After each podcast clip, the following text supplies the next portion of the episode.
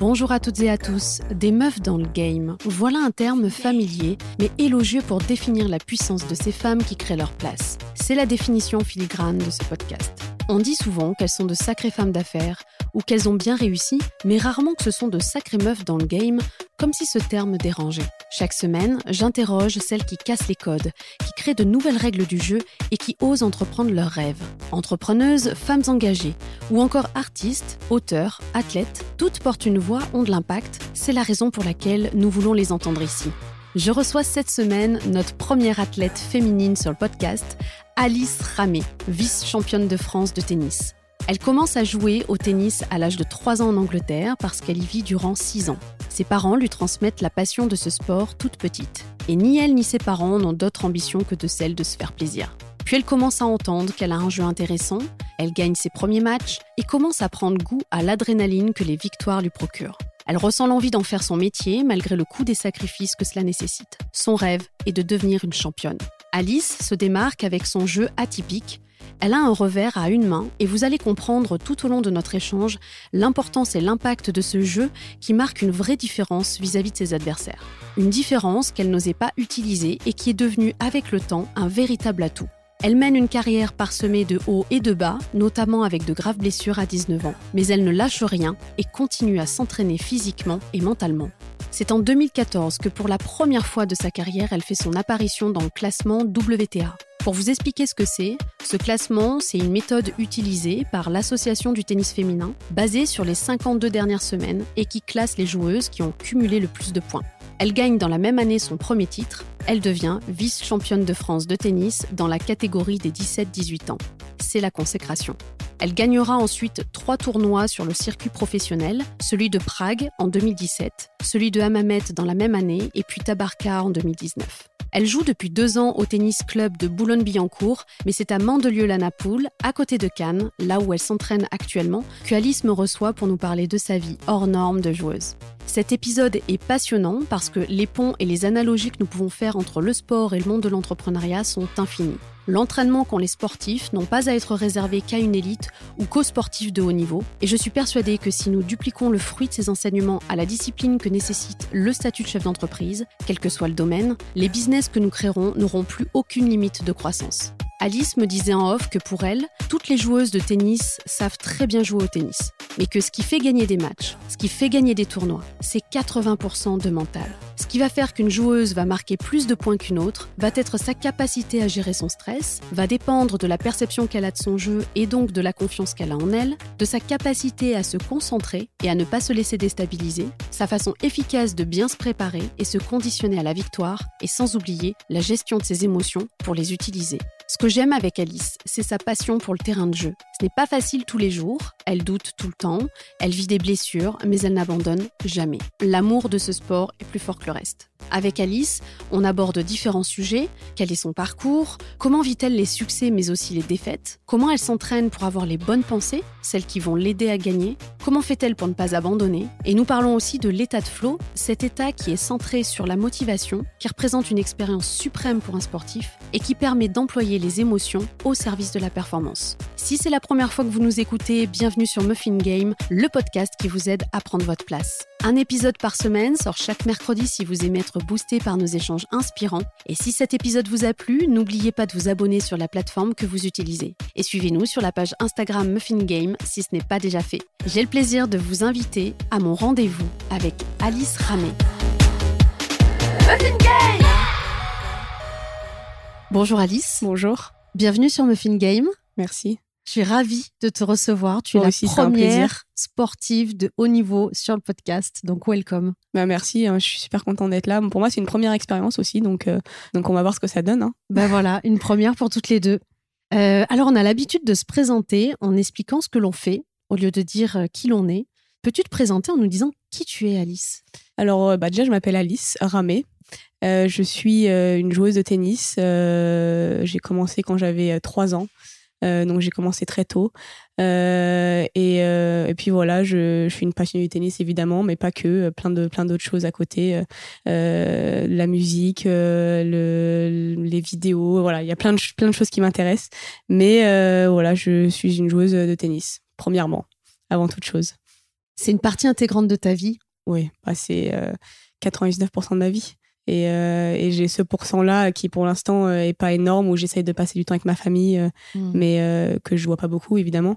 mais oui, tout, tout tourne autour de, du tennis, pour moi.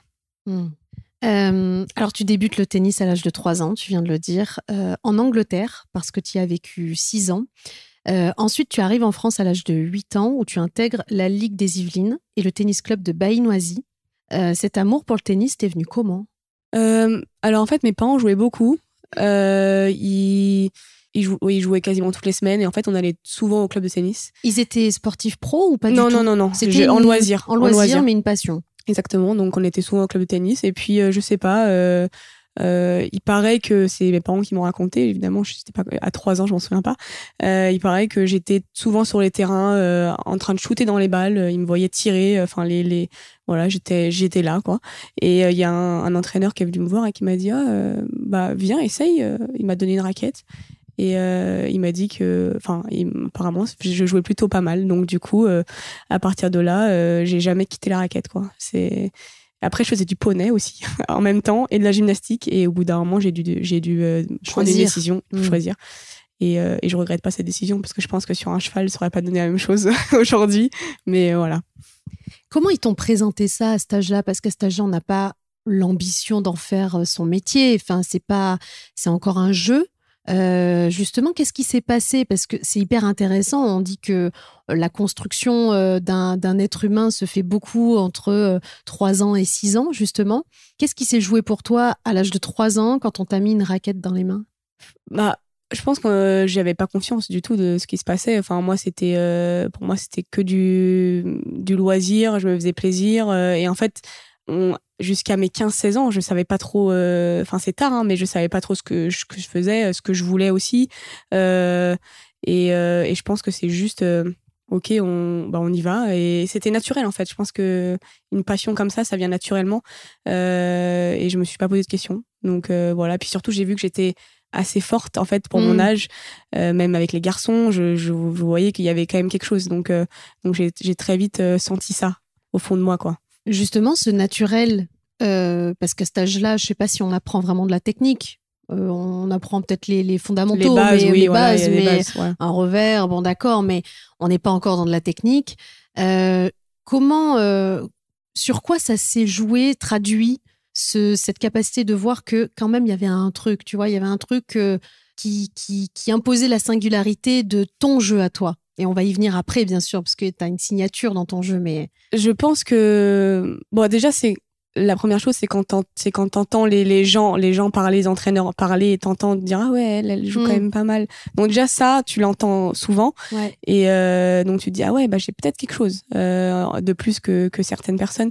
Et euh, après, bah évidemment, tu fais de la compétition, alors en loisir au début, mais tu fais la compétition, puis tu vois que bah tu gagnes les matchs et assez facilement.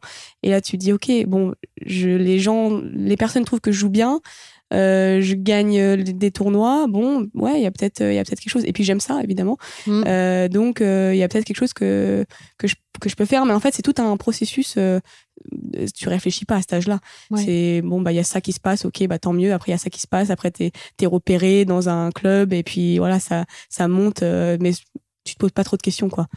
Donc voilà. Hein. En fait, c'est ça la clé pour, pas démarrer. Oui, c'est ça, en fait. En fait, c'est ce que j'aimerais aujourd'hui pouvoir faire, ne pas me poser de questions. Mais évidemment qu'au bout d'un moment, bah, tu commences à réfléchir. C'est plus pareil que quand tu avais, quand avais 10 ans et que là, pour le coup, tu, tu rentrais sur un, sur un terrain de tennis et tu jouais le match et puis tu, tu sortais et puis c'était fini, quoi. Euh, tu, je réfléchissais pas à grand chose. Alors que maintenant, bah, tu te poses beaucoup de questions. Mais euh, bon, c'est comme ça, on grandit avec l'expérience. Euh, il y a plein de choses qui se passent dans la tête, quoi. Complètement. Euh, comment tu vis cette période où tu conjugues justement tennis et études, et puis adolescence aussi, quelque part? Alors, ça, c'est intéressant parce que justement, c'est il y a beaucoup de, de, joueurs et de joueuses qui arrêtent à 18 ans, enfin avant 18 ans, parce que justement, c'est un moment dans la vie où tu choisis soit bon, tu as le bac évidemment, euh, soit tu continues dans les études, donc tu, tu fais autre chose après le bac, soit tu dis ok, euh, j'arrête les études et je vais euh, me professionnaliser à, fond. et en fait, c'est vrai que la période 15-18 ans, c'est là où aussi on commence à découvrir un peu les sorties. ouais, de bah, les, les, les, amis, voilà, d'avoir d'avoir un groupe. Et en fait, moi, j'ai j'ai que j'ai fait le CNED à partir de la première donc enfin fin de la première. Donc du coup, j'ai eu j'ai pu passer ces moments-là avec euh, avec les jeunes de mon âge, contrairement à beaucoup de joueurs et de joueuses maintenant qui en fait font euh, le CNED à domicile euh, et du coup vont pas à l'école. Euh, très tôt ils arrêtent. Et là ça je je préconise pas du tout parce que c'est horrible. Parce que bah justement t'as pas d'adolescence tu vois personne t'as pas d'amis. Ils sont isolés ils sont isolés pour le tennis. Et euh, bah une carrière de tennis c'est très long. Donc euh, si t'as pas vécu un petit peu avant c'est super dur. Donc voilà. Moi j'ai pu justement entre mes 16 et mes 18 ans profiter un peu. J'avais une bande d'amis au lycée incroyable. Et et du coup j'ai pu avoir un ou deux ans en fait où bon le tennis était quand même euh, présente dans ma vie, mais je sortais, je me faisais plaisir. Mmh. Et j'ai un peu découvert cette vie-là de, ok, sortir un petit peu, se fait, voilà, euh, revenir tard. Euh, et je partais pas beaucoup en tournoi aussi à ce moment-là, donc, donc ça allait. Et, et voilà, et puis moi j'ai très vite vu que, ok, c'est bien beau d'aller en soirée, d'avoir des potes et tout. moi j'ai très vite senti que bah, je voulais être à fond dans le tennis et ça ça voulait dire bah, malheureusement ne plus voir les moins voir les amis en tout cas euh, et, euh, et plus rester dans sa bulle parce que quand on a quand on a des amis au lycée bah c'est forcément on pense à autre chose ah bah tiens Alice viens on sort là ce soir on fait on fait quelque chose et là bah tu commences à, à, c'est dur de dire non. Donc au moins quand tu te refermes un peu sur toi-même t'es es dans ton truc et t'as moins de, de personnes qui, qui peuvent être de parasites on va dire oui, c'est ça, tu es plus concentré. Voilà, c'est ça, tu es plus concentré. Alors en 2014, pour la première fois de ta carrière, tu fais ton apparition dans le classement WTA. Euh, donc j'explique juste ce que c'est euh, pour nos auditrices et nos auditeurs.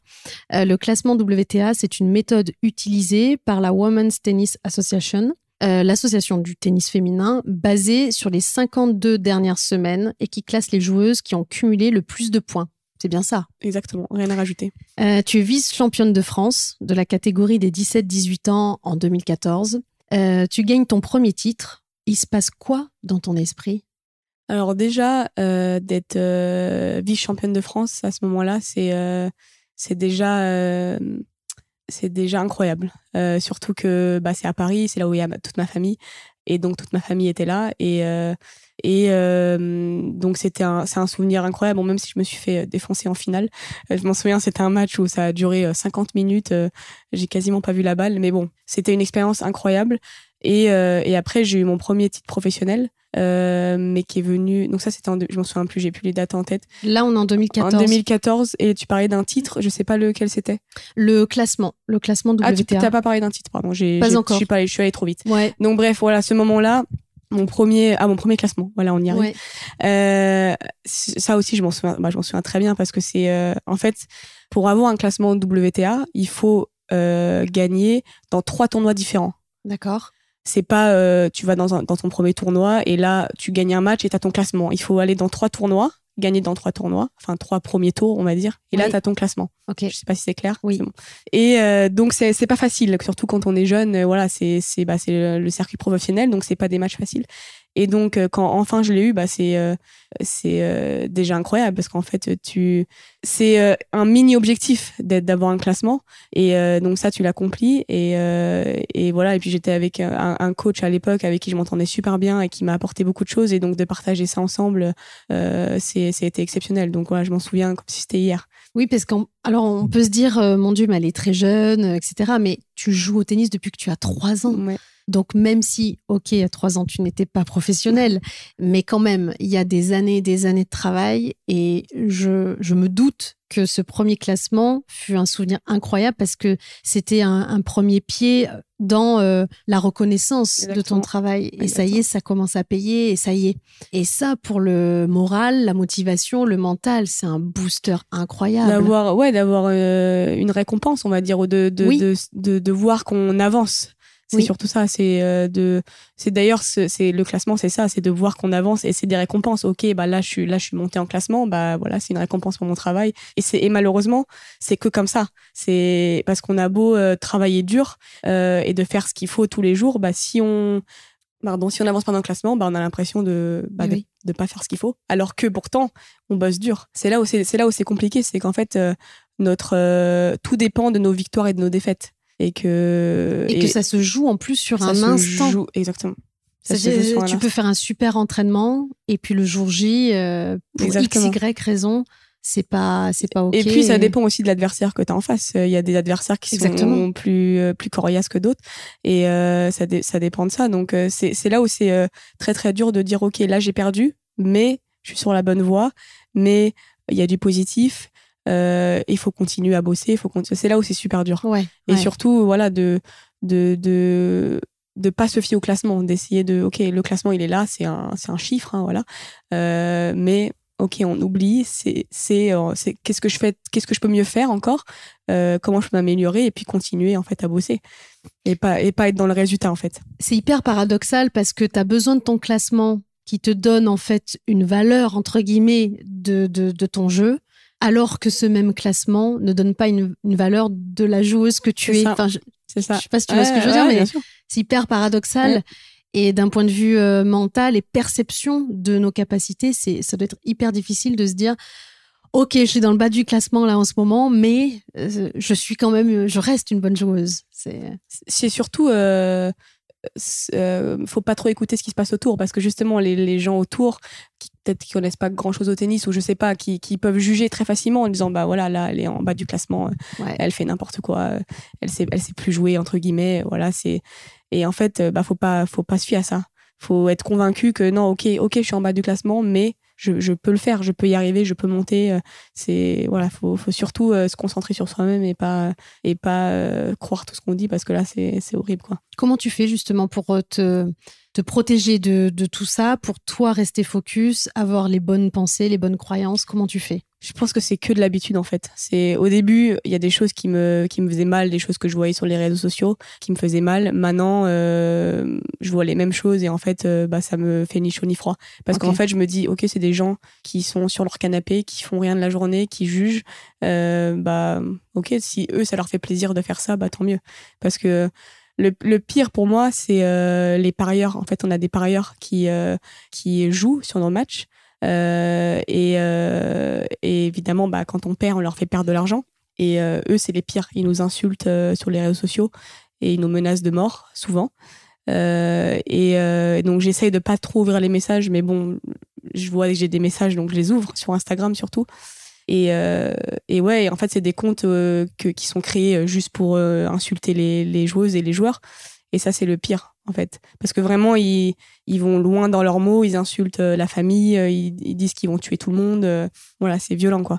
Et, et le problème, c'est qu'il n'y a aucune solution pour ça, puisque bah, c'est des, des faux comptes, en fait, qui mmh. sont créés. Donc, tu peux même pas poursuivre la personne, ou bah, donc du coup, je laisse tomber. à part les bloquer. Voilà, bah, c'est ça, je les mmh. bloque. Sauf qu'ils font un autre compte, et, mmh. et voilà, c'est sans fin. Donc, c'est surtout ça qui est très pesant, mais pas que pour moi, pour tous les joueurs de tennis de manière générale. C'est les parieurs, ils sont. Euh, et quand tu gagnes, bah voilà, quand tu gagnes, tu reçois pas de message. Quand tu gagnes, tu reçois pas de message. Ah oui, donc c'est ça qui est euh, ingrat. Ouais. Donc euh, voilà. D'où l'importance de faire quand même sa bulle pour rester vraiment focus. Ouais. C'est ça. sur Muffin Game, nous parlons beaucoup de la puissance de notre mental. On en a pas mal déjà parlé en off. et du pouvoir de nos pensées. J'aimerais savoir à quoi tu penses sur une balle de match. beaucoup de choses, trop de choses même. Euh, sur une balle de match, généralement, j'ai, euh, je suis euh, souvent en stress, on va dire. J'ai souvent beaucoup de stress en moi. Euh, j'ai, euh, je sens que j'ai les jambes lourdes, j'ai le, le bras, le bras qui tremble un peu. Et surtout, euh, je me visualise déjà en train de gagner. Et là, je me dis, ok, je suis à un point de la victoire. Euh, et là, c'est là où c'est là où ça devient dur. Mais euh, j'essaie de me calmer et en fait, j'essaie d'être sur mon plan de jeu. C'est-à-dire, je me dis, ok, là, je vais servir dans cette zone. Je vais jouer ma première balle dans cette zone-là. J'essaie vraiment de me concentrer sur quelque chose de concret qui justement n'est pas mental, qui est concret par rapport à mon jeu. Et et, et de toute façon, après, une fois que le point est lancé, ben on, on réfléchit plus et et c'est parti quoi. Mais c'est vrai que le, quand on se prépare pour le point, c'est là où ça devient, euh, ça devient difficile.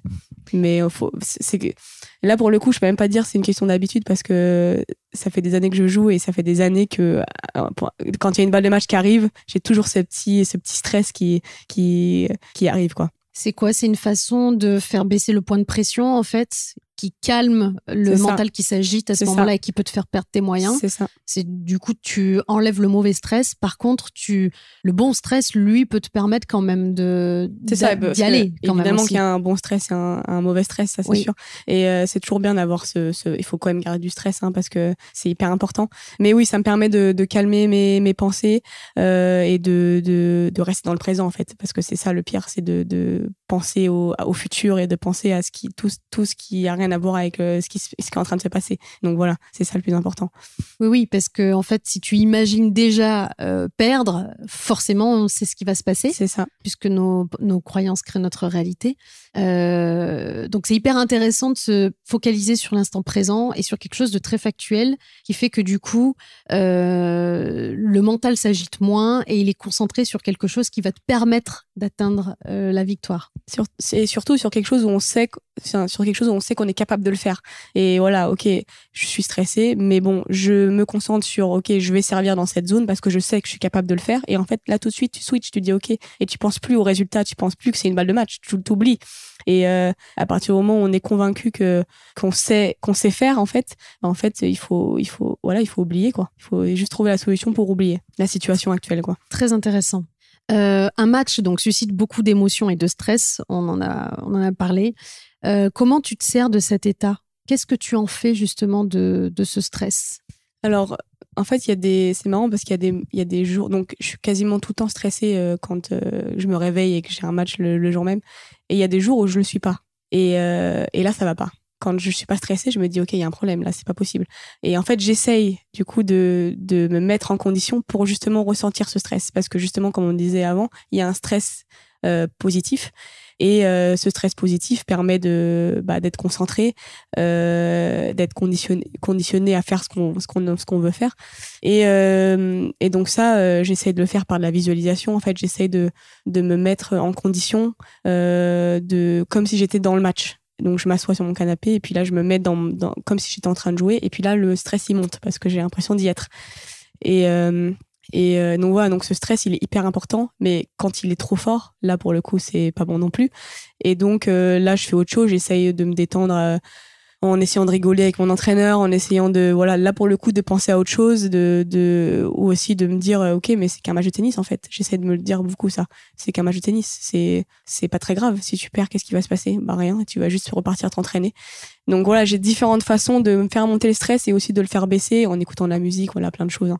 Il y a plein de techniques, mais mais euh, c'est important de trouver le, le, le, bon niveau de stress qui va te permettre de d'être concentré et de pouvoir faire ce que tu as envie de faire correctement, quoi. Et pas être paralysé. Parce que finalement, le stress veut dire aussi que ça a de l'importance pour toi. C'est ça. Et donc que tu vas euh, déployer toutes les ressources nécessaires pour atteindre cette victoire. C'est ça. Comment tu fais justement? Tu te mets dans ton canapé, tu fermes les yeux, tu te visualises. Euh, c'est quoi? C'est des exercices que ton préparateur mental, par exemple, te donne à faire? Comment comment tu le fais concrètement? Bah euh, ouais, en fait, je me visualise en train de en train de jouer. Donc après, ça dépend des situations, mais généralement, je me mets en comme si j'étais en extérieur. Euh, je m'imagine en extérieur, comme si je me regardais jouer, on va dire.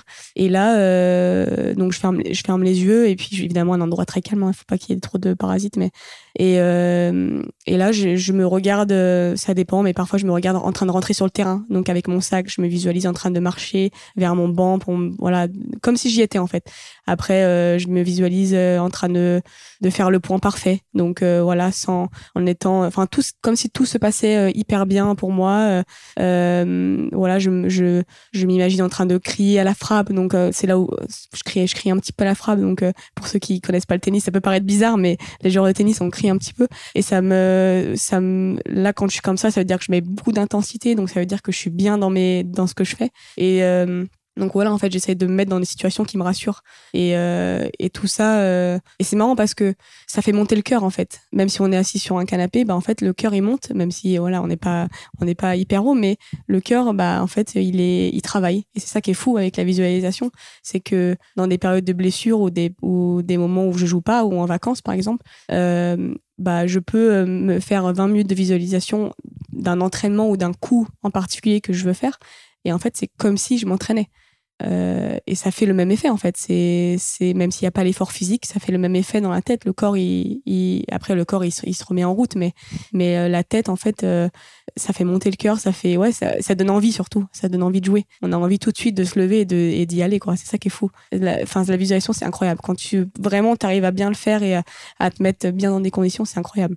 Il y a eu des études justement par rapport à la visualisation euh, qui prouvent que, et justement, ils en parlaient pour les sportifs qui, qui, qui sont blessés pendant plusieurs mois et qui sont euh, stressés par euh, la peur de perdre leurs muscles, de, perdre, de perdre même le geste à un moment donné.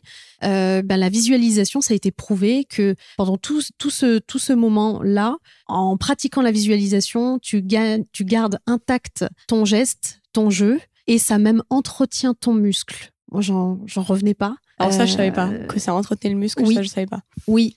Mais par contre, ouais, que le geste restait, euh, restait pareil. Enfin que, ouais, que ça, enfin c'est fou. C'est juste incroyable. Mais ça, faut le vivre pour, euh, pour, il faut, il faut essayer. Hein. même ceux qui sont non sportifs, je pense qu'il y a plein de situations dans la vie de tous les jours où tu peux le mettre en place. Mais je pensais pas, par contre, que pour les muscles, c'était ça. Tu vois, j'ai appris quelque chose. Là. En fait, euh, il y a même, euh, on, parle souvent de ça dans le système de guérison aussi, euh, des personnes qui, qui ont pu guérir avec justement ce pouvoir de la pensée. Alors, c'est scientifique, hein, c'est pas du tout quelque chose de d'impalpable, ça a été vraiment prouvé scientifiquement. Et c'est hyper intéressant ce que tu dis parce que la preuve que on peut vraiment faire ce que l'on veut avec notre cerveau, notre cerveau c'est un peu de la, pâte à modeler quoi. On, on, le fait on, le façonne comme on le souhaite. Et c'est surtout que c'est un outil tellement puissant qu'il peut vraiment nous aider à aller là où on veut. Mais par contre, si on prend pas le lead de ce cerveau, c'est là où, par contre, euh, lui, il est en pilote automatique et il génère des comportements, euh, là, en l'occurrence, dans un jeu, euh, des gestes qui sont inconscients et qui sont basés sur les, choses qu'on a programmées mm. et qu'on ne veut pas forcément activer. tu penses quoi de ça? Est-ce que tous les jours, tu essayes de prendre le lead sur ton cerveau? Bah, Tous les jours, je suis obligée. Parce que si je m'écoute, je il y a des jours où je reste au lit euh, toute la journée ou il y a des mmh. jours où je vais pas à l'entraînement euh, parce que se lever tous les jours pour aller faire du sport euh, surtout que ici, enfin là où je m'entraîne, c'est très tôt. À 8 heures du matin, je commence. Donc, quand euh, il est 6 heures du matin que tu te réveilles et que là, tu te dis, OK, dans deux heures, je vais faire du sport, hmm. tu te dis, OK, j'ai pas envie. Donc là, évidemment que mon cerveau, il prend tout de suite le, relais en disant, bon, allez, Alice, va t'entraîner. C'est, c'est ton métier. C'est une passion, mais c'est mon métier avant tout. Euh, il faut, en fait, ouais, en fait, faut essayer de canaliser toutes ces pensées et pas s'autoriser de, de s'écouter ok, je suis mm. fatiguée aujourd'hui. Non, mais aujourd'hui, c'est pas grave. Si je m'entraîne pas, je suis fatiguée. Oui, bah non, c'est non, tu es fatiguée, ok, mais il faut quand même y aller. Faut quand même... Les autres, ils s'entraînent, elles s'entraînent. Hein. Toi, tu t'arrêtes, mais les autres, elles s'entraînent. Donc, c'est. Euh, mais bon, c'est un combat contre soi-même, en fait. Tout le temps, c'est. T'as une épaule qui te dit quelque chose, t'as l'autre épaule qui te dit autre chose. Donc, c'est c'est un combat de. Ou même pendant un match, en fait. Ah là, je suis fatiguée, j'en peux plus. Là, j'ai plus, j'ai plus envie de, de donner, j'en peux plus. Et bah non, tu vas gagner ton match, en fait. Va, va, va jusqu'au bout de, tes, de ce que tu peux, mais va, va le gagner. Et c'est toujours c'est c'est euh, parce que on aura toujours des pensées négatives qui qui ou des euh, mais ce serait plus facile d'arrêter là de d'arrêter le match ce serait plus facile. Bah, c'est vrai c'est plus facile. Voilà c'est plus facile c'est la facilité. Ça c'est sûr. Mais euh, mais non il faut toujours continuer et, et pas pas pas trop s'écouter quoi. C'est surtout ça. Parce que si on voilà si on s'écoute on fait rien dans la vie entre guillemets. C'est il faut vraiment aller au-delà de, de ce que de des capacités. Comment tu fais pour trouver du plaisir quand t'as pas envie de le faire? J'en ai pas j'en aurais pas. Je sais que si j'ai si j'ai pas envie de le faire, je sais que le plaisir il viendra pas. Mais bon, en fait, euh, je me dis que ok, de toute façon, il faut que je le fasse, il faut que ça se termine. Donc j'y vais, je me donne à, à 500%. Donc j'essaie de de donner encore plus que qu'avec du plaisir évidemment. Euh, mais je sais que ça sera un jour où ça va être dur, ça va être dur. Mais je l'accepte en fait. Je me dis ok, voilà, c'est un jour où j'ai pas envie, bah j'accepte. Euh, ça va être, ça va, ça va peut-être être très long, mais euh, après, voilà, j'essaye avec mon coach de faire des, des, des, choses qui aussi qui me, qui me font plaisir sur le terrain. Mm. Euh, mais bon, malheureusement, pas toujours le faire parce que sinon, euh, ferait n'importe quoi, entre guillemets. Mais, euh, mais voilà, en fait, c'est juste d'accepter aussi. C'est accepter, OK, aujourd'hui, je me sens fatiguée, c'est normal, c'est normal. Aujourd'hui, j'ai pas envie, bah, c'est normal. Aujourd'hui, je, je, sais que je prendrai pas de plaisir, bah, c'est normal parce que faire quelque chose tous les jours, bah, au bout d'un moment, on se lasse. Et euh, c'est d'accepter, de dire ok, mais je vais quand même le faire. Tant pis, tant pis, c'est ma sensation aujourd'hui, mais tant pis, je le ferai quand même. Oui, t'es dans l'accueil. Voilà. Ah bah c'est, il faut. Hein. Parce que si t'as, pour moi, si t'as quelque chose qui arrive et, et tu l'acceptes pas, c'est horrible. Si tu dis, bah non, mais je me sens fatiguée, mais non, mais c'est pas normal. Comment, comment, comment Hmm. c'est possible d'être fatigué C'est pas normal. Bah, si, c'est normal. de- Tout le monde est fatigué. Au bout d'un moment, tout le monde, euh, tous les jours, on est fatigué, entre guillemets. Donc, euh, donc voilà, je, il, faut, il faut tout accepter. Parce que si notre tête, notre corps ressent ça, c'est qu'il y a une raison. Donc tu l'acceptes et après tu la transformes comme tu peux, et que voilà, tu fais au mieux pour toi, quoi. Tout à fait. Ça me fait plaisir que tu le dises parce que je le dis tout le temps dans mes accompagnements. Et là, pour une fois, c'est pas moi qui le dis. Ça me fait vraiment plaisir de l'entendre que nos émotions, elles sont ok, quoi. Ah bah, Euh, faut arrêter de Elles- lutter elles contre elles. toujours là. Mais oui. T'as beau te dire, bon là, j'ai plus envie d'avoir d'émotions, je ressentirai plus rien. Bah, Bah, c'est impossible. c'est inhumain. C'est euh, impossible. oui. Donc il faut juste accepter ce qui se passe. C'est tout. Oui, parce a- que si tu luttes contre, du coup, en fait, tu rajoutes de la douleur quelque part. Ah bah oui, c'est encore pire. Tu, tu viens décupler. euh, C'est encore pire. De toute façon, ça va, toute façon, elle va être là, l'émotion. Donc, euh, si oh, tu vas la repousser, tu vas te faire encore plus de mal en disant, mais non, j'ai pas le droit de ressentir ça, j'ai pas le droit. Et au final, bah, c'est horrible. Alors que si tu l'acceptes, déjà, t'es dans un, t'es dans, ok, j'accepte. Qu'est-ce que je peux faire pour aller au-delà? Voilà. Et donc, déjà, t'es dans le progrès tout de suite. Plutôt que de perdre du temps à te dire, oh merde, euh, j'aurais pas dû, j'aurais pas dû ressentir ça à ce moment-là, c'est pas possible. Mais ça marche pour tout, hein. C'est pas que euh, dans le sport, hein. Ça marche partout. Partout. Pour toutes les émotions qu'on qu'on ressent dans, dans la vie de tous les jours pourquoi j'ai réagi comme ça à ce moment-là bah bah ouais bah tant pis c'est comme ça que je c'est comme ça que je l'ai ressenti bah tant pis peut-être la prochaine fois je ferai euh, je ferai euh, autre chose donc euh, voilà c'est ça marche dans plein de situations d'accepter c'est le, c'est le mot d'ordre Acceptez vos émotions. Euh, alors, tu es très entouré personnellement, mais aussi dans tes, dans tes entraînements. euh, tu es entouré d'un préparateur de raquettes, d'un kiné pour la partie physique, mais aussi d'un préparateur mental pour le mindset. Qu'est-ce que tu travailles dans ton état d'esprit pour te faire gagner des matchs? Ça c'est euh, c'est une bonne question. Euh, en fait c'est du travail euh, quotidien. C'est du des retours. Alors avec mon préparateur mental on se parle pas tous les jours mais bon quasiment où je lui fais des retours sur ok là, aujourd'hui je me suis sentie comme ça qu'est-ce que t'en penses? Comment tu penses que je pourrais progresser là-dessus? Et lui il me donne son avis et du coup je peux tout de suite le transposer sur le- la journée d'après. Donc donc ça Mm. c'est au moins c'est efficace. Oui. Et, euh, et voilà après euh, justement on a beaucoup travaillé sur les gestions des émotions les gestions du stress euh, avant les matchs pendant les matchs euh, à certains moments comment euh, bah, comment gérer cette certaine situation.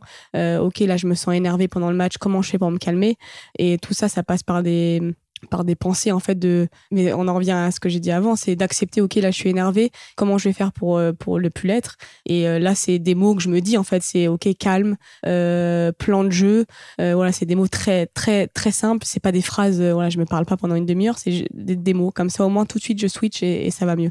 Donc donc voilà on est on est beaucoup là-dessus et beaucoup sur et c'est surtout quelqu'un qui m'écoute et à qui je peux parler donc euh, voilà là je me là je me sens ça comme ça là qu'est-ce que t'en penses? Et euh, et c'est hyper important alors oui c'est un préparateur mental mais c'est aussi un psychologue entre guillemets parce que on, on a on a besoin de quelqu'un à, à qui euh, on peut on peut avec qui on peut parler à n'importe On à peut n'importe tout quel dire. à, à qui on peut et ça c'est rare parce qu'on est dans voilà même mon coach euh, je, je sais pas si je dirais tout parce qu'on on est très vite jugé en fait on est très Ah oui, vite jugé même ouais. par les personnes, les membres de ton équipe? Ouais, ouais, bah très vite, ouais, parce que c'est. euh, alors euh, pe- peut-être pas autant, mais euh, parfois tu ressens quelque chose et, j'ai l'impression que t'es pas, on n'est pas tout le temps euh, comprise, quoi. Et alors que le préparateur mental, lui, bon, c'est son métier, donc il se dit ok, bah c'est normal, c'est normal que tu ressentes ça, mais on, on peut travailler dessus, voilà. Et donc c'est vrai que c'est important d'avoir une personne ou une ou deux personnes à qui tu peux tout dire et tu sais que que tu seras jamais jugé dans, dans, dans ce que tu dis, quoi. Euh, dans le domaine du sport, on parle d'être dans la zone ou de ressentir l'état de flow.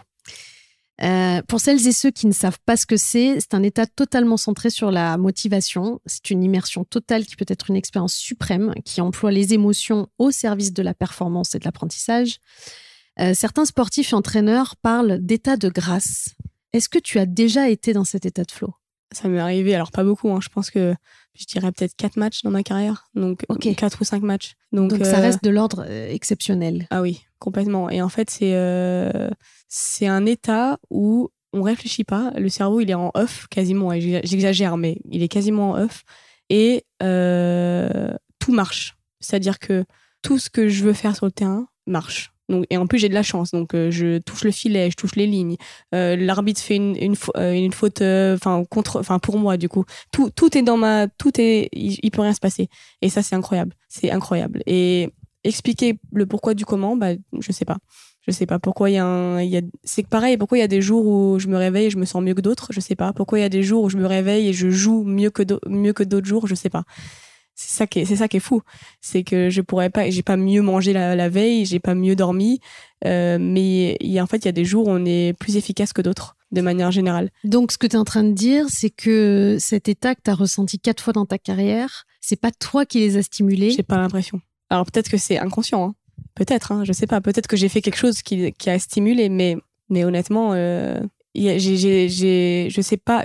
C'est pareil, il y, a des, il y a des semaines où je pars en tournoi et je joue très bien sur ce tournoi-là. Euh, que je perde ou que je gagne, c'est même pas ça, mais je, voilà, je me sens très bien. Et la semaine d'après, je peux me sentir hyper mal, euh, rien sentir, enfin voilà, pas, pas sentir le, le les choses qu'il faut. Et je sais pas, je, je saurais pas dire. Je me suis pas mieux entraînée, je me, je suis pas moins bien entraînée. C'est ça qui est fou en fait dans ce sport. Et en fait, il faut, bah, quand tu, quand tu sens que t'es, tu joues bien, bah là, faut, il faut en profiter quoi. Il faut, mm. il faut limite en faire plus, voilà, être encore plus sérieuse dans, dans ce que tu entreprends. Euh, mais c'est, ouais, c'est, c'est, désolé pour les gens qui, qui attendent un truc de spécial, mais là, pour le coup, je, je pourrais pas expliquer. Mais cet état, elle est incroyable. C'est, de, de, d'avoir aucune pensée. C'est incroyable. Ben oui. Et surtout que tout marche, quoi qu'il arrive. Oui. C'est incroyable. En fait, c'est un état où euh, il n'y a plus que tes, tes ressources, tes aptitudes qui sont euh, au max. C'est ça et qui sont 100% utilisés. Quoi. C'est ça. Et surtout, j'ai l'impression que tu peux fermer les yeux et ouais. le match, tu le gagneras quand même. C'est ça qui est fou. c'est que je pense que je ferme les yeux et le match, je le gagne. C'est ça. C'est en fait, c'est OK, toutes les paillettes sont alignées. Aujourd'hui, tu vas gagner. Voilà, c'est ça qui est. Mais bon, je suis désolée aux personnes qui attendent une solution. J'en ai pas. Euh, voilà, c'est décevant, je sais. tu les as gagnés ces quatre matchs euh, dans lesquels euh, oui, oui, oui, oui, bah oui. Ouais. ouais. oui. Et sans accro, quoi. Sans mm. stress, sans moment où je me suis, où j'ai douté, voilà. Alors que dans un match, on doute tout le temps, tout, le temps. Mais là, non, j'avais aucun doute parce que je me suis dit, ok, c'est incroyable ce qui se passe. Euh, et, mais bon, il y en a peu. Hein. J'ai des, matchs, je sais même pas combien j'en ai fait. J'en fais, euh, je fais, euh, je sais pas combien de matchs par an, donc faut. Hmm. Je fais 25 tournois par an, donc donc du coup les matchs, on fait le, double quoi au moins. Et, et donc forcément, j'ai beaucoup de matchs et 4 c'est pas beaucoup. Je dis 4, c'est voilà, en tout cas c'est pas plus de 5, ça c'est sûr, ça c'est sûr. Quand tu es dans cet état, ça dure longtemps, ça dure tout le long du, du match? Ou c'est que un moment donné du match? On va dire que ça peut durer les trois quarts du match. Ok. Ça peut durer très très longtemps. Et, mais il y a toujours un moment où euh, on, a, on revient un peu à la réalité, on se dit ok là attention quand même. Euh, mais bon, le problème c'est qu'on a accumulé cette, enfin le problème. Ce qui est bien c'est qu'on a accumulé cette confiance. Donc du coup, même si tu sens que ok là ça va un peu moins bien, bah tu dis non mais là je me sens bien. Donc en fait ça va ça va bien se passer. Et euh, à partir du moment, de toute façon, à partir du moment où tu as confiance en toi euh, et que tu te convaincs que ça va le faire et que ouais, que, tout va bien se passer, bah déjà tu gagnes beaucoup de points déjà. Donc, euh, mais bon, oui, ça dure pas du premier point au dernier point, ça c'est sûr, ça serait bien. Mais, euh, mais non, il y a toujours un petit moment où tu reviens un peu à la réalité où tu dis, ok, attends, souffle un peu. Ok, là tes pensées reviennent, mais c'est pas grave. Allez, on, t'es arrivé jusque là, ça s'est très bien passé, donc tu vas continuer et puis voilà. Euh, Bon, c'est très très intéressant. Euh, ce qu'il y a, c'est que hum, tu le conscientises sur le moment quand même. Tu conscientises que tu es dans cet état de flow qui. Oui, ah, quand oui. même. Oui, oui. Ok. Je sens tout de suite. c'est comme des moments. ouais, je sens tout de suite que ça va très très bien. Que je me sens très très bien. Oui, oui, bien sûr. Là, j'en ai conscience à 100%.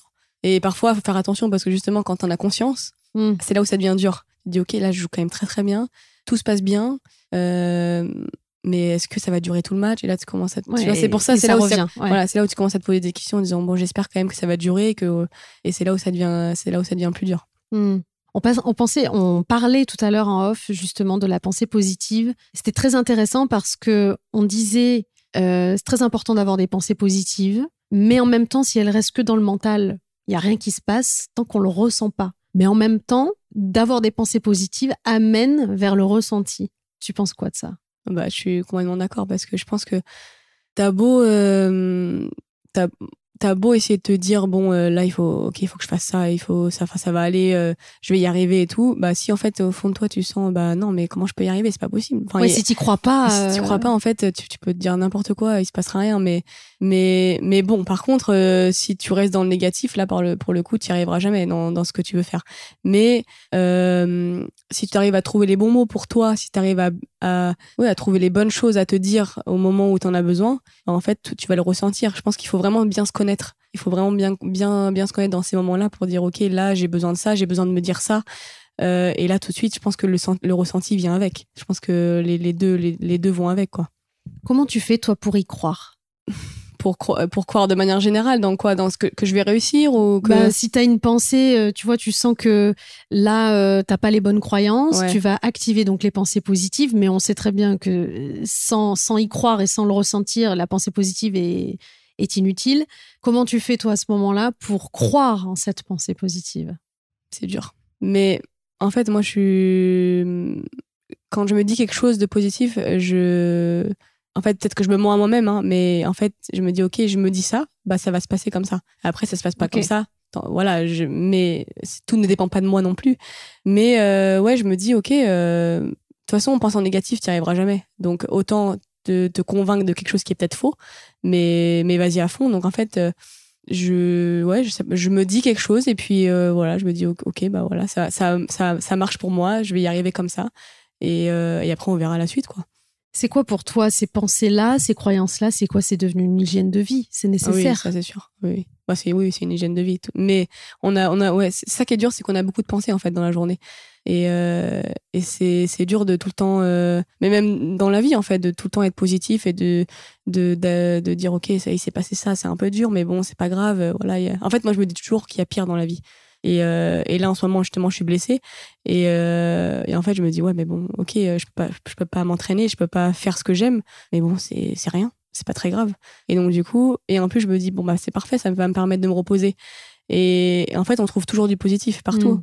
Et du coup, en fait, je le prends euh, pas hyper bien, mais euh, ça va en fait. Et euh, alors que on pourrait très bien, je sais que j'ai eu d'autres blessures où justement, j'arrivais pas à être positive et, en fait, je me bouffais la vie parce que bah, toute la journée, je faisais rien et je me disais ouais, mais j'ai vraiment pas de chance, je suis blessée, je peux pas jouer. Et en fait, bah, tu perds de l'énergie quoi, inutilement. Et en plus, tu perds du temps. Euh, alors que là, bah, je me dis, ok, bon, bah, je, suis blessée, je peux rien faire, mais je vais faire autre chose. Je vais voir des amis, je vais voir ma famille. Je vais enregistrer un podcast. Je vais enregistrer un podcast également. Donc euh, voilà, il y a, y a, plein de choses en fait. C'est après, euh, c'est pas non, la vie est pas, c'est pas tout beau tout rose non plus, mais c'est juste essayer d'être le plus positif possible dans toutes les situations. tu dis avoir un jeu assez atypique. tu as un revers à une main que tu aimes utiliser avec le shop. Alors, le shop au tennis, euh, ça correspond à des coups où la balle est frappée de haut en bas pour la faire tourner sur elle-même vers l'arrière, c'est ça? Oui. Belle explication, j'aurais pas pu l'expliquer. C'est vrai? Ah ouais, non, non, vraiment. bon ben voilà. C'est une belle explication, bravo. Euh, ce type de jeu, c'est comme un peu ta signature. Est-ce que pour toi, c'est utile de marquer ta différence sur ta façon de jouer par rapport à tes adversaires? En fait, c'est un, ouais, c'est un avantage euh, d'avoir justement ce type de jeu parce que pour ceux qui connaissent un peu le tennis, le, le tennis féminin est très stéréotypé. Euh, donc c'est euh, des jeux euh, à plat, voilà, des, des... Enfin voilà, faut connaître un peu le tennis pour connaître mes termes, mais mais il se passe pas grand chose, on va dire. C'est pas très intéressant. D'ailleurs, moi, je devrais pas dire, mais le tennis féminin, je regarde pas beaucoup à la télé.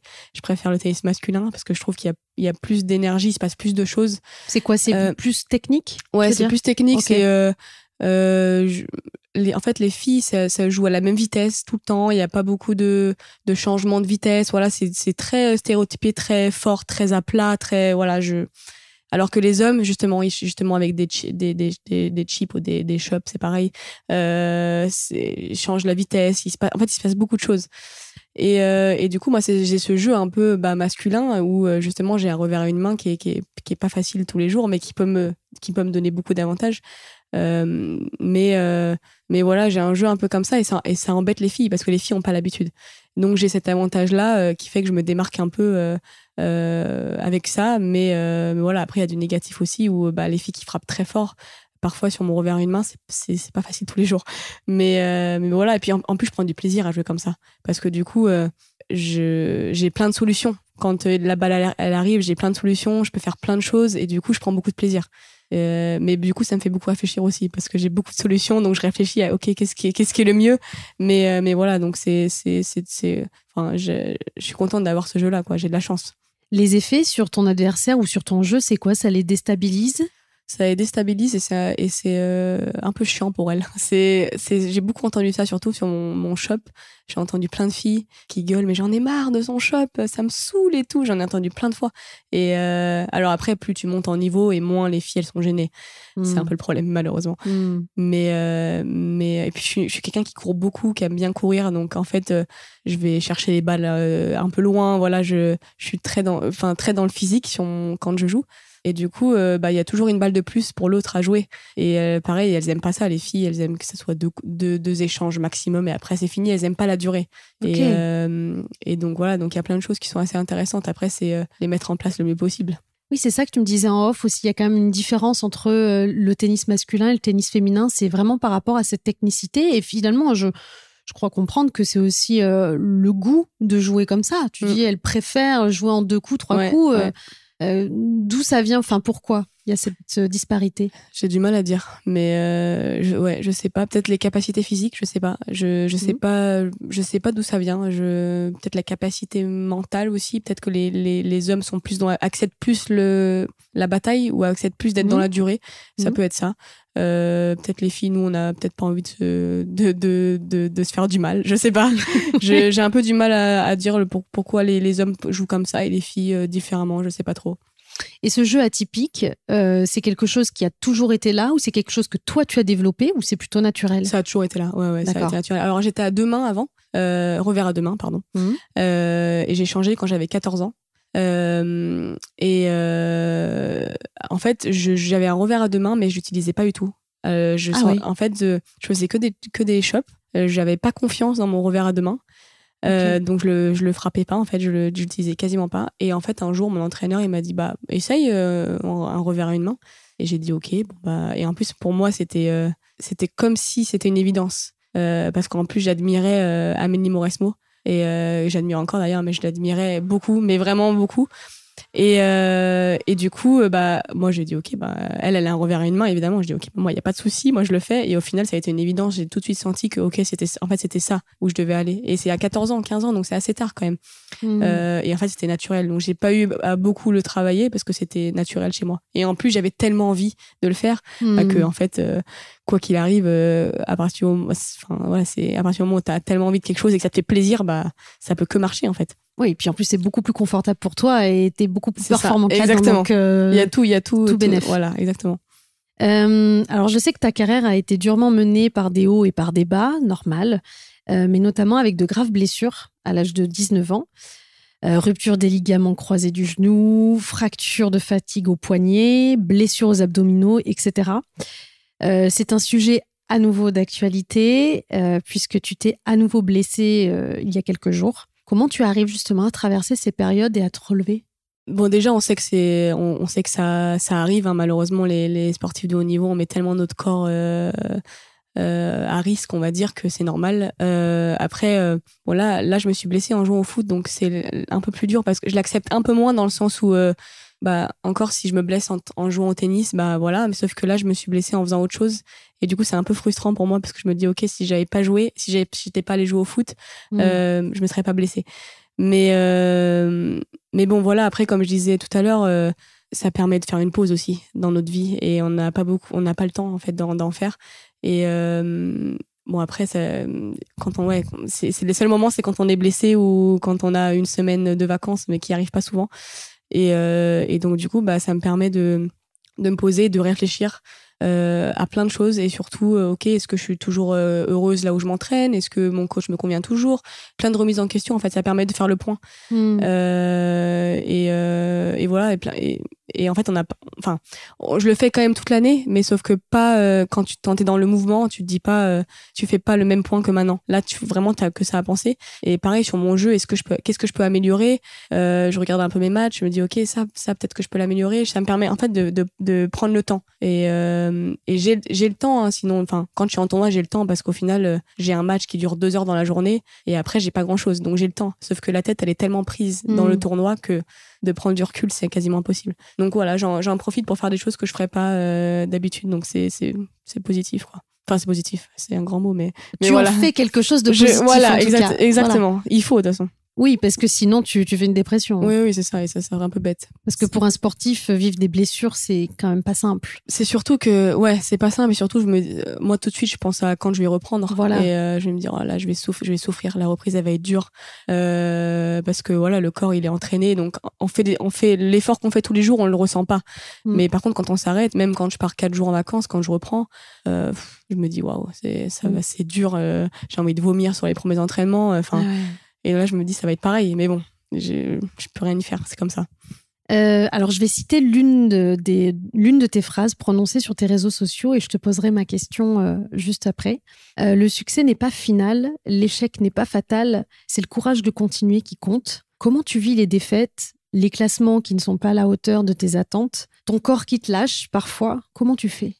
Alors, cette phrase, j'avais oublié que je l'avais mise. Et d'ailleurs, elle est incroyable. J'avais oublié. Et euh, en fait, euh, on a. euh, ce qui est dur, c'est d'accepter que, notre classement, c'est qu'un classement et que les victoires et les défaites, c'est que.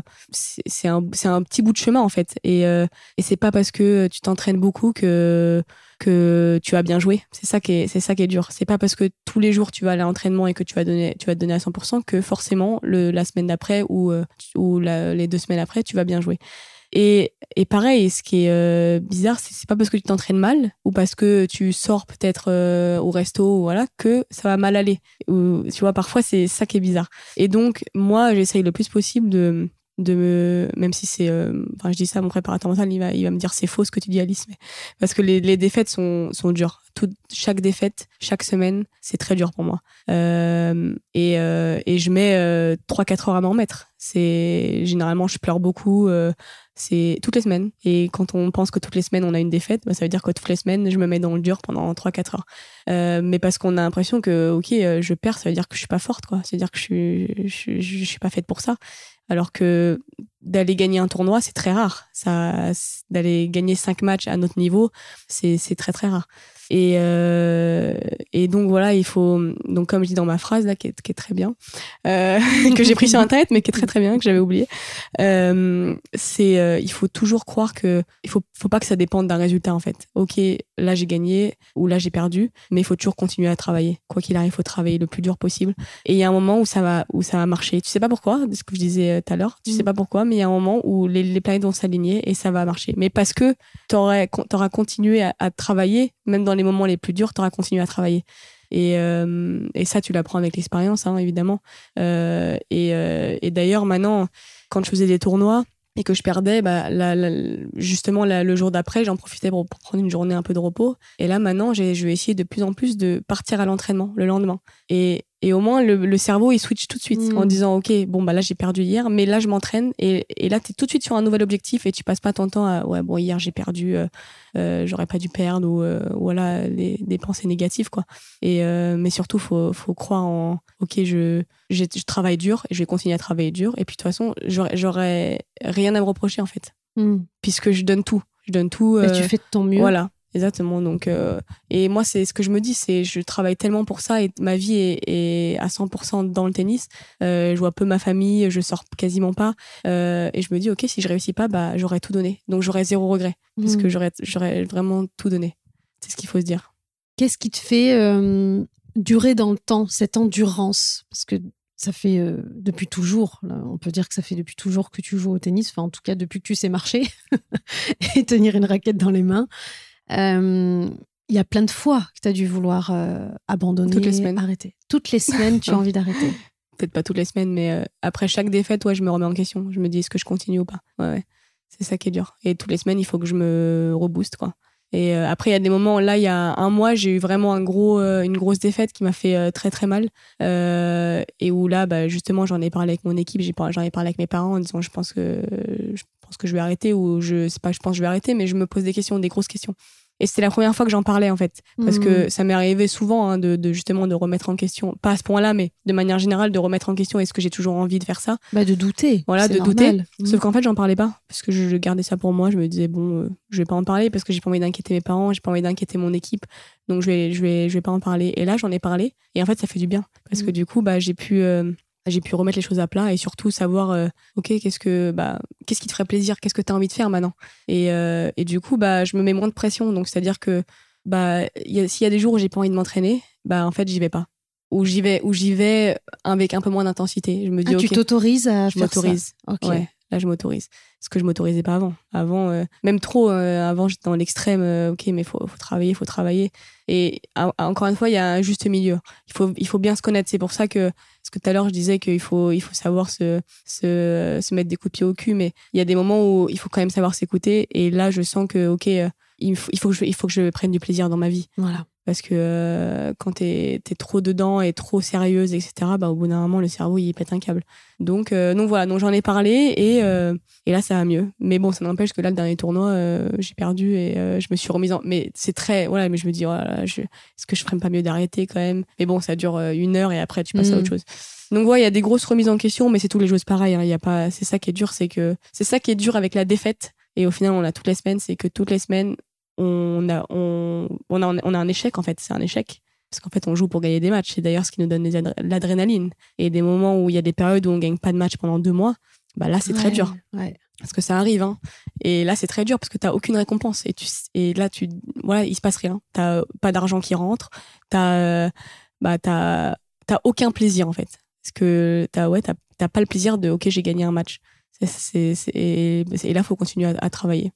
Mais en fait, Pardon, je, je continue, hein, je parle beaucoup. Vas-y, vas-y, vas-y. Non, mais, c'est passionnant, donc on va pas surtout pas t'arrêter. mais euh, c'est surtout, euh, j'arrive à un âge où, euh, où bah, voyager, ça commence à être à faire beaucoup. On voyage toutes les semaines, je suis quasiment jamais chez moi.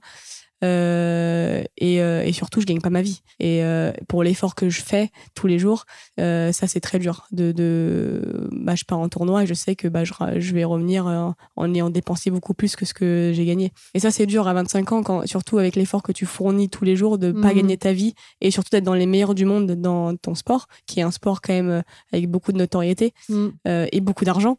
Et, et, moi, je suis à un niveau, malheureusement, bah, je suis 400e mondial et je gagne pas ma vie. Euh, je suis très loin de gagner ma vie d'ailleurs. Je dépense beaucoup et j'ai très loin de gagner ma vie. Donc voilà, il y a, beaucoup de choses qui font que du coup, ça, bah, tu doutes. Et, euh, euh, et, voilà, mais il faut, essayer de garder la, tête, haute et continuer. Et puis espérer que, voilà, ce qui, nous permet d'avancer, c'est justement cet objectif d'être dans les meilleurs du monde et d'y arriver. Et surtout, ça fait des années que je fais des efforts d'avoir la récompense, au bout. Moi, j'ai une question parce que tu le sais, j'accompagne beaucoup de, dirigeants d'entreprise euh, et, des, personnes qui travaillent dans le milieu de la vente, de l'immobilier aussi, mais euh, dans la vente. Est-ce que tu décris le vivre aussi? C'est-à-dire que pendant des mois, ils prospectent, euh, ils font du travail sur le terrain et, et ça paye pas. Et en fait, ils n'ont pas de résultats. Et c'est des, gens qui, sont constamment en train de douter en se disant mais est-ce que je suis un bon vendeur? Est-ce que je suis un tu vois, et donc ça me parle beaucoup parce que forcément l'analogie avec euh, l'entrepreneuriat est hyper importante. Moi, j'ai une question euh, parce que tu joues depuis toujours. Aujourd'hui, tu peux pas en gagner euh, ta vie à la hauteur de, de, ce que toi tu aimerais. Pourquoi tu joues? Bonne question. non, pourquoi je joue? Bah, en fait, je me rends compte que bon déjà j'adore ce sport et c'est vrai qu'on a tendance à l'oublier hein, parce que il y a beaucoup de fois où quand on me demande non, mais le tennis, t'as as tellement de chance de faire ça, t'as tellement de chance d'en faire ton métier. Et euh, il y a beaucoup de fois où je réponds, mais vous êtes fou, euh, je sais pas pourquoi je fais ça, c'est un sport qui me rend, qui me rend dingue, je sais pas pourquoi je fais ça. Et, et, justement, sur ma petite remise en question, là, il y a un mois, bah, du coup, comme j'ai pris un peu de recul, et bah, je suis allée m'entraîner le lendemain et je me suis dit, OK, qu'est-ce que ça me ferait si là, aujourd'hui, c'est mon dernier entraînement? Et là, tout de suite, je me suis dit, mais c'est pas possible. Je peux pas arrêter de vivre ça, en fait. Parce que c'est ma passion, j'adore ça. Et cette adrénaline, surtout qu'on ressent, hmm que euh, dans des matchs, bah, en fait, dans la vie de tous les jours, ça, tu, tu le ressens pas. Euh, et c'est un peu, c'est de la drogue, hein. On, parle mmh. de, c'est carrément de la drogue. Euh, c'est voilà, c'est et c'est pour ça qu'on est un peu euh, parce qu'on se fait du mal au final, on se fait du mal toutes les semaines, mais on continue, mais parce que c'est une drogue et parce qu'on a toujours ce ce 1%, ce 1% où on, croit qu'on peut y arriver. Et c'est ça qui nous fait continuer, en fait. C'est OK, on a les capacités, on, peut y arriver. Et surtout, ça, ça peut se passer à n'importe quel moment. C'est ça qui est beau dans ce sport. C'est qu'il n'y a pas d'âge déjà. Euh, bon, après, si à 60 ans, c'est un peu compliqué. Mais, mais on va dire, même à 35 ans, tu peux, tu peux réussir. C'est ça qui est fou. Et, euh, Et du coup, ça fait que bah, on espère toujours et, et, et en fait, faut. Et, ouais, faut, pour, pour ce, dont tu parlais tout à l'heure, c'est même si t'as pas les résultats, faut continuer. faut continuer et il y a bien un moment où ça va prendre. C'est sûr et certain. Si tu te mets, si tu, tu, tu fais tout ce qu'il faut pour faire, c'est impossible que ça marche pas. C'est impossible. Je, ou alors, ce serait incroyable. Mais à partir du moment où tu mets tous les moyens de ton, de ton côté, ça peut que marcher. Après, même si c'est long.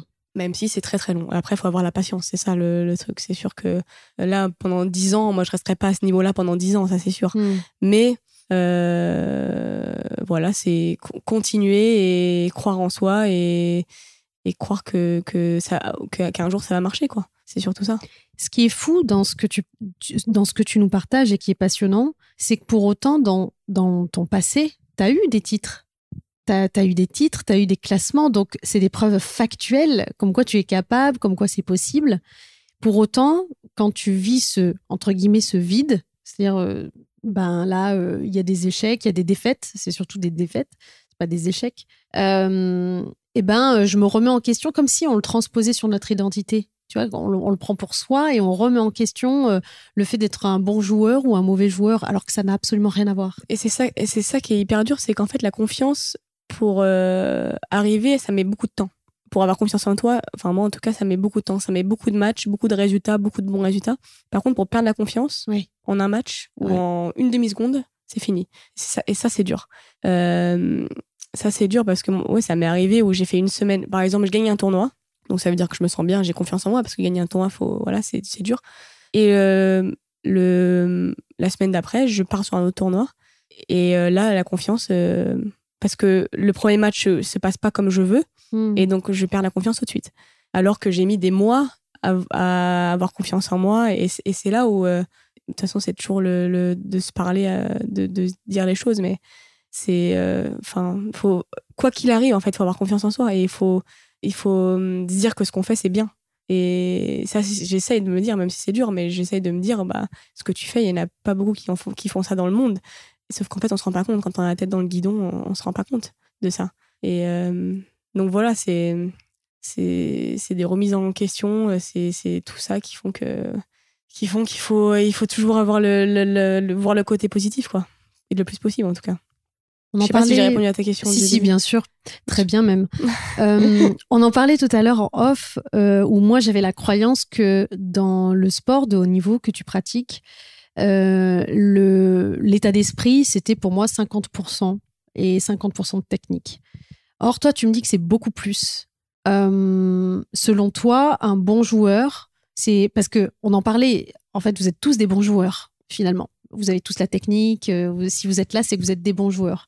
Mais ce qui va faire la différence dans un match ou dans un tournoi, c'est justement sa capacité à gérer toutes les émotions, tout ce dont on a parlé, et euh, à, maîtriser son état d'esprit à ce moment-là, quand il est dans, le moment présent. T'en penses quoi de ça?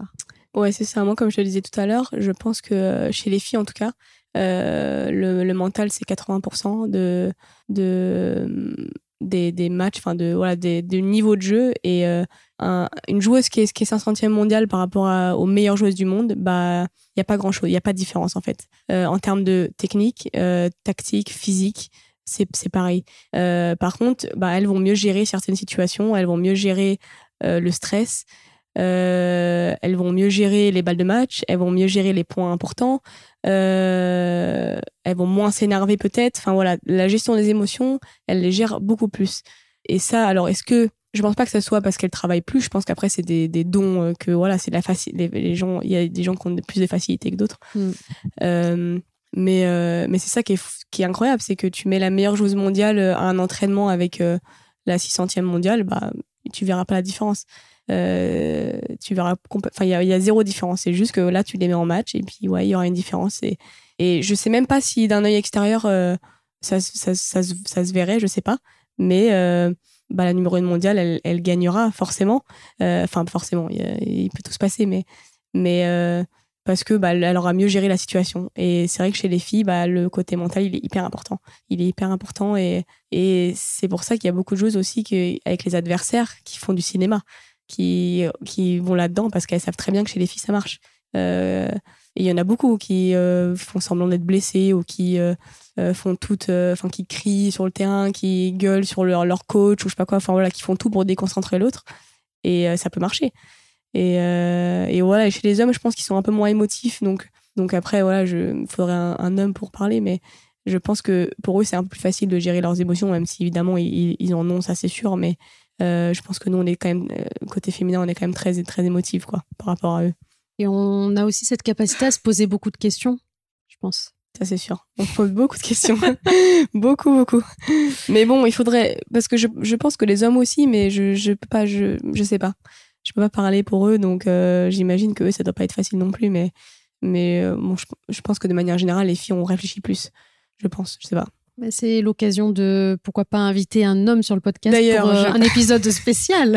ouais, exactement. pour avoir euh, son, son, avis sur le sujet parce que c'est passionnant mm. et c'est surtout que ça nous permettrait d'avoir aussi des clés mm. de comment eux ils font pour, parce qu'on a tous des émotions et mm. ça c'est normal. Mais on sait très bien que dans des moments vraiment précis où on est dans la recherche de performance, la gestion. Alors, j'aime pas trop parler de gestion des émotions parce que dans le terme gestion, c'est un peu comme si on voulait les contrôler alors que c'est incontrôlable. Une émotion, c'est, elle vient et elle part. Mm. Euh, la différence, c'est juste que cette émotion, quand elle vient, euh, à quel niveau tu la prends et tu la gardes. C'est plutôt ça. Parce que tu pourras jamais contrôler si elle vient ou si elle vient pas. Bien sûr. Non, elle arrivera toujours. Hein, voilà, c'est ça. Donc, euh, et justement, si elle vient, c'est parce qu'elle veut te, te, donner un message. Elle mm. C'est un indicateur, une émotion. Donc, elle est utile. L'émotion est utile, même si euh, sur le moment on pense que c'est négatif, mm. elle est utile. Par contre, c'est ce que nous on en fait, et c'est là où c'est intéressant. C'est ça. Ouais, ouais, non, mais bien sûr, c'est c'est comme tu dis, les, les, les, émotions viendront toujours. On peut pas euh, les contrôler, euh, ça, viendra toujours. Mais euh, c'est de savoir ce qu'on en fait, c'est ça. Et, comme tu dis, il faut, faut en avoir. faut pas se dire non mais là faut pas, faut pas que j'ai d'émotions, c'est pas possible parce que tu en auras toujours.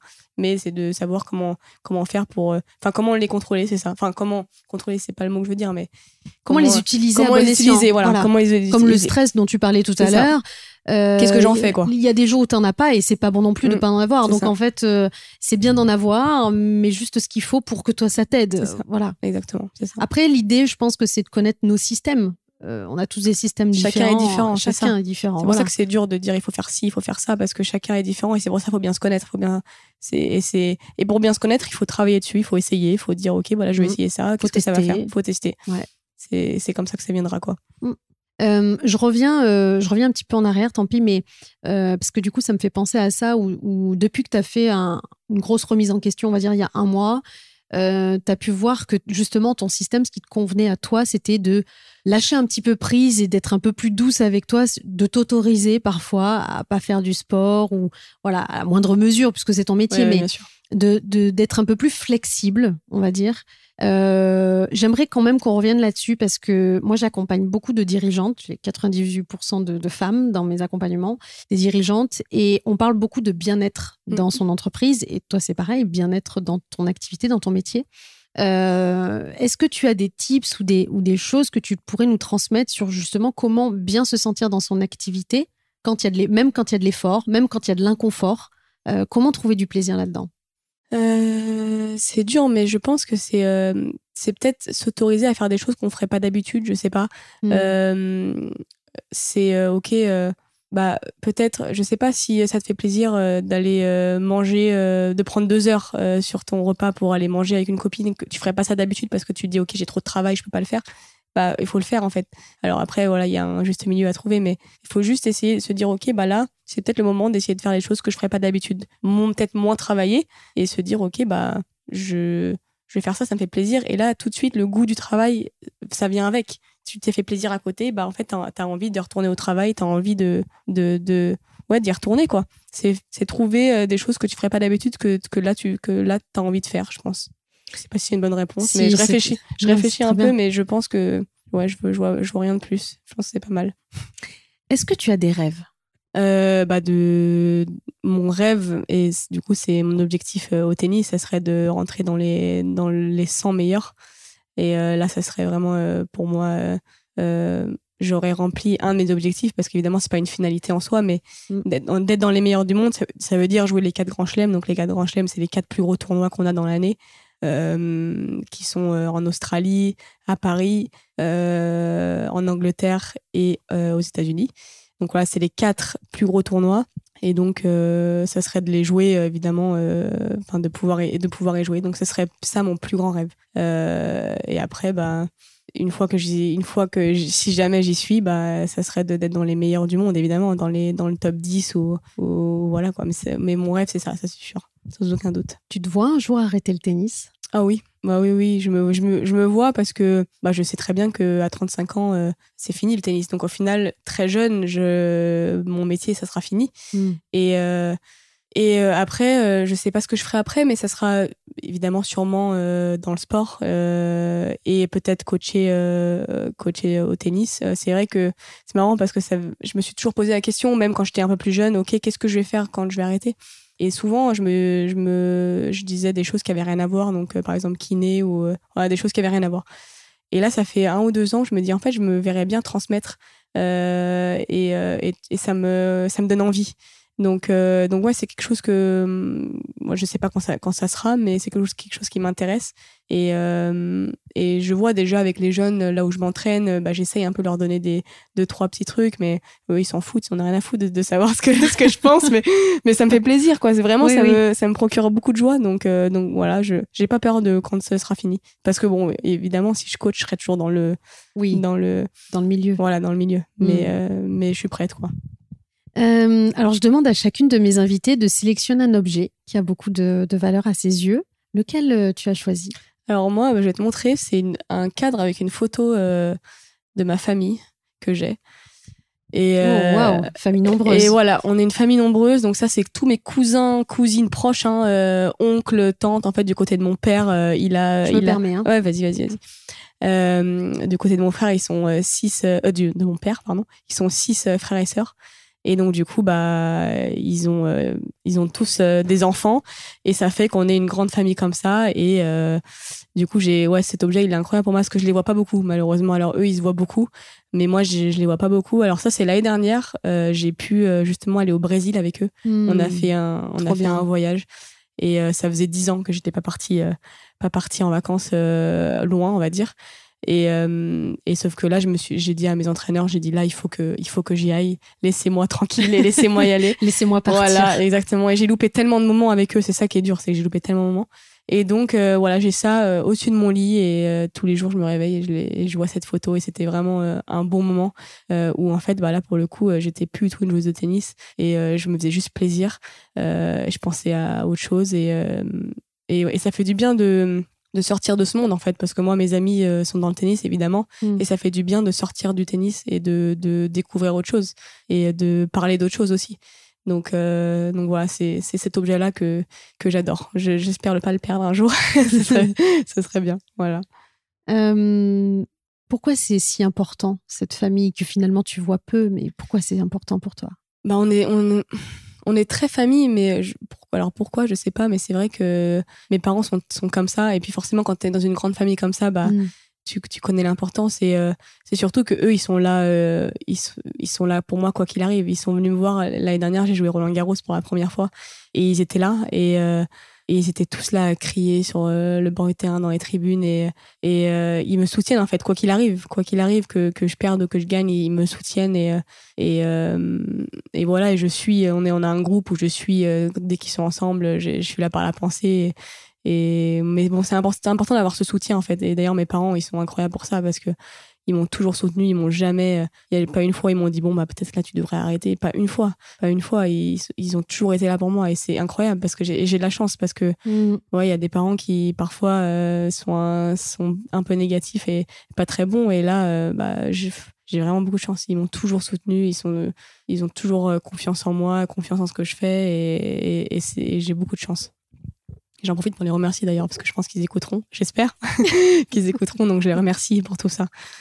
Je pense que c'est, en, tout cas, c'est important de le dire euh, parce que surtout quand on commence euh, une passion, que ce soit le tennis ou autre chose, à cet âge-là, on, sait que les parents, à ce moment-là, ils ont eu un rôle ultra euh, important, primordial. Est-ce que tes parents, ils avaient mis une ambition particulière justement sur toi ou pas forcément? C'était juste l'envie de partager avec toi leur passion parce qu'ils étaient passionnés du tennis? Je, je, pense que pas une seule seconde ils se sont dit que, enfin, il faudrait, il faudrait qu'ils qu parlent pour moi, mais je pense que pas une seule seconde ils se sont dit que j'allais jouer euh, mm. à ce niveau-là. Je pense vraiment qu'il y avait aucune ambition. Euh, et d'ailleurs même quand j'ai commencé, je pense, euh, je pense pas qu'ils se soient dit bon bah ça va être une, une grande joueuse ou voilà. Je pense que c'était naturel, donc euh, c'est venu comme ça. Et, euh. Euh, et c'est parce qu'en fait, avant 15 ans, bon, ton enfant, il fait du tennis et tu vois, ok, ok, qu'il est, est dans les meilleurs, mais bon, ça peut s'arrêter hein, à 16, 17 ans. et, et en fait, ils le moment où ils m'ont soutenu encore plus, c'est quand j'ai dit, ok, j'ai envie de faire ça et j'aurai mon bac et après j'arrête les études et je vais faire ça. Et, euh, et c'est là ils m'ont bah, soutenu tout de suite. Quoi. Il n'y a pas un moment où ils m'ont dit Ouais, mais bon, quand même, les études, c'est important. Bah non, pas une seule seconde. Ils ont cru en moi. Ils ont dit Ok, on fait ça. Et, euh, mais bon, à la base, je pense pas qu'ils avaient ça en tête. Ou alors, euh, peut-être qu'ils ont vu en moi quelque chose quand j'avais deux ans, mais je, ça m'étonnerait. Après, ils te, ils te soutiennent aussi financièrement, je, je suppose, parce que je sais que c'est un sport qui coûte, comme beaucoup d'autres sports, mais tu as des sponsors, mais ça suffit pas. Ça suffit pas du tout. Non, ça suffit pas, surtout pour les dépenses qu'on a.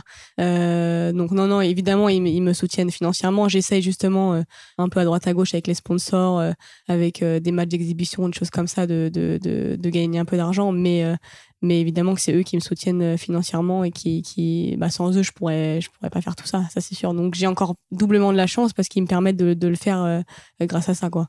Tout à fait. Bravo à eux. Vraiment. bravo à eux. Ah, bah, ça, c'est sûr et certain. Ah mm. oui, complètement. Ils peuvent être fiers. Ouais. Mm. Euh, quelle femme aimerais-tu entendre sur Muffin Game? Une ou plusieurs? Euh, bah, J'en ai parlé euh, tout à l'heure d'Amélie Mauresmo. Et c'est alors c'est pas facile. Je pense que ça va pas être facile à voir. Il va falloir que, que à l'atteindre. Quoique ça peut, ça mais rien n'est impossible. C'est possible. voilà, pour moi c'est en tant que joueuse et en tant que personne je l'ai toujours admiré. Tu l'as déjà rencontré, toi? Ouais, j'ai déjà rencontré. J'ai déjà rencontré plusieurs fois. Et euh, en tant que joueuse, bah, voilà, était numéro une mondiale, euh, donc euh, c'est pas rien. donc je m'en souviens, je regardais ses matchs, j'avais des étoiles dans les yeux. Et voilà, en tant que personne, pour la femme aussi, elle a fait beaucoup, elle a fait beaucoup de choses. Et donc voilà, ce serait une personne que, bah, de toute façon, elle a déjà fait des podcasts avec d'autres personnes. Et à chaque fois, j'écoute ça et et c'est incroyable. Elle, sa voix, elle est tellement calme, tellement voilà, et tellement de choses intéressantes à dire, tellement de choses qu'elle a vécues. Donc voilà, mais bon, on peut peut-être y arriver. Hein, avec, euh, je pourrais peut-être essayer de te la ramener. Ah, on va faire, on va faire équipe, Alice, et on, va faire en sorte de recevoir Amélie. Moi, j'y crois en tout cas. J'y crois. Dites-nous en commentaire si, euh, si vous avez envie euh, qu'on reçoive Amélie et n'hésitez pas à taguer Amélie, même en story, sur les réseaux. Appelez-la. Mais oui, c'est ça qui va faire en sorte à un moment donné que ça vienne jusqu'à elle parce qu'on sait que pour atteindre les sportifs, c'est pas toujours simple. Ils sont très occupés. Euh, donc, bah, aidez-nous. Aidez-nous. on, on demande que ça. Chouette. Bon, j'adore la référence. c'est quoi pour toi une femme qui crée sa place? Qui est dans le game et qui crée ses propres règles du jeu C'est dur comme question. Euh, je dirais, ouais, je. Bon, déjà, il y a ce côté, euh, enfin, dans les entreprises où les hommes sont quand même mis en valeur, donc c'est jamais facile de, de prendre la place euh, devant eux. Euh, après, moi, c'est vrai que comme je suis dans un sport où c'est euh, bon, c'est mix, mais je veux dire, les hommes, je les vois jamais. On est on est souvent séparés, donc j'ai pas trop cette sensation-là. Parce que vous, vous êtes par catégorie. Donc, on est par euh, catégorie, donc donc voilà. Mais en fait, c'est c'est de s'imposer le plus possible enfin voilà les idées bah il faut le dire ils sont pas d'accord c'est pareil voilà il faut de toute façon c'est toujours la confiance ça vient toujours de ça c'est être convaincu que ce que ce qu'on dit c'est c'est ce qu'il faut et, euh, et puis voilà s'imposer quoi. Je sais pas trop quoi dire d'autre c'est une question qui est difficile. Euh, et surtout j'ai pas assez vécu dans le ouais, dans, j'ai pas vécu dans une entreprise où justement j'ai eu à m'affirmer euh, par rapport aux hommes. Donc donc c'est ouais c'est un, un, peu compliqué cette question. Je suis désolée pour, pour ceux qui écoutent. Bah, après prendre sa place c'est pas uniquement tu vois par rapport aux hommes. Je pense que même quand on est avec des personnes de sa catégorie, ouais. j'utilise ce terme parce que c'est les termes utilisés dans le tennis, hein, ouais où euh, toi tu es en concurrence euh, avec des femmes tous les jours, euh, des femmes plus ou moins de ton âge, parce que je crois qu'il y a même des catégories mmh, d'âge. Mmh, même dans ce contexte-là, il y a un moment donné, faire sa place. T'as ta place, si t'es là, c'est que t'as ta place. Mais c'est de continuer, continuer à la, à la nourrir, à, tu vois. Après ça, la, place, nous, on l'a euh, avec notre classement, en fait. Mm. C'est pas forcément euh, euh, quelque chose qu'on fait en plus. C'est OK, là, tu joues bien, tu gagnes un tournoi, bah, tu avances dans le classement, donc tu as ta place dans ces tournois un peu plus haut, et puis, et puis tu montes comme ça. Et, et donc, ouais, c'est plus par rapport au classement que que qu'on fait notre place et bah si, si tu es dans un tournoi ça veut dire que tu le mérites puisque ton classement te permet d'y être quoi. Bah dans ton domaine tu fais ta place par rapport à ta performance c'est ça exactement voilà, c'est la performance qui fait ça mmh.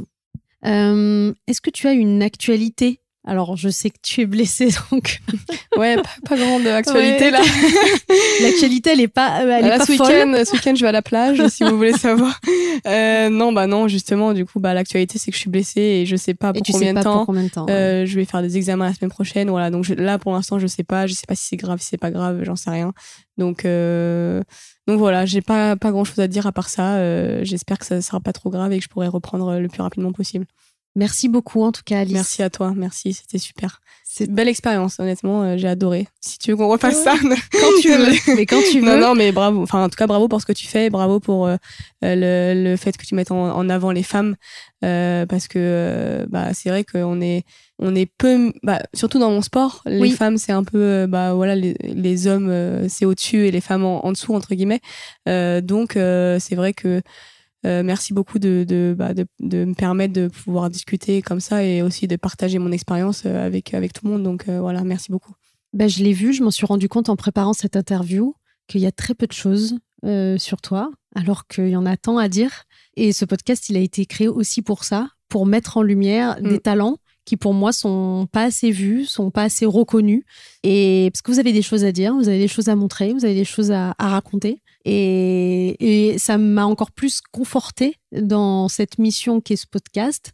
En préparant cette interview, je me suis dit, mais euh, Alice Ramé, euh, mm. elle est où mm. Elle est où alors qu'elle est dans le classement hein ouais, T'es là, hein, t'as ta place, t'es là. Donc, euh, donc voilà, c'est une évidence aussi de le, faire pour ça. Bah, merci en tout cas. Merci, beaucoup. Et merci à vous de nous avoir écoutés, d'avoir été patients. Jusqu'au bout. Jusqu'au nous avoir écoutés jusqu'au bout. Ouais, merci beaucoup. À très bientôt. À bientôt. Merci de nous avoir écoutés jusqu'au bout. Vous êtes des meufs en or. Si le podcast vous a plu, prenez quelques minutes pour le noter 5 étoiles, puis déposez un commentaire, ça m'aide beaucoup. Et à partager votre ressenti sur Instagram en nous taguant, ça nous permettra d'interagir avec vous et à d'autres de découvrir Muffin Game plus facilement. On se retrouve la semaine prochaine pour un nouveau rendez-vous. Bisous, bye bye.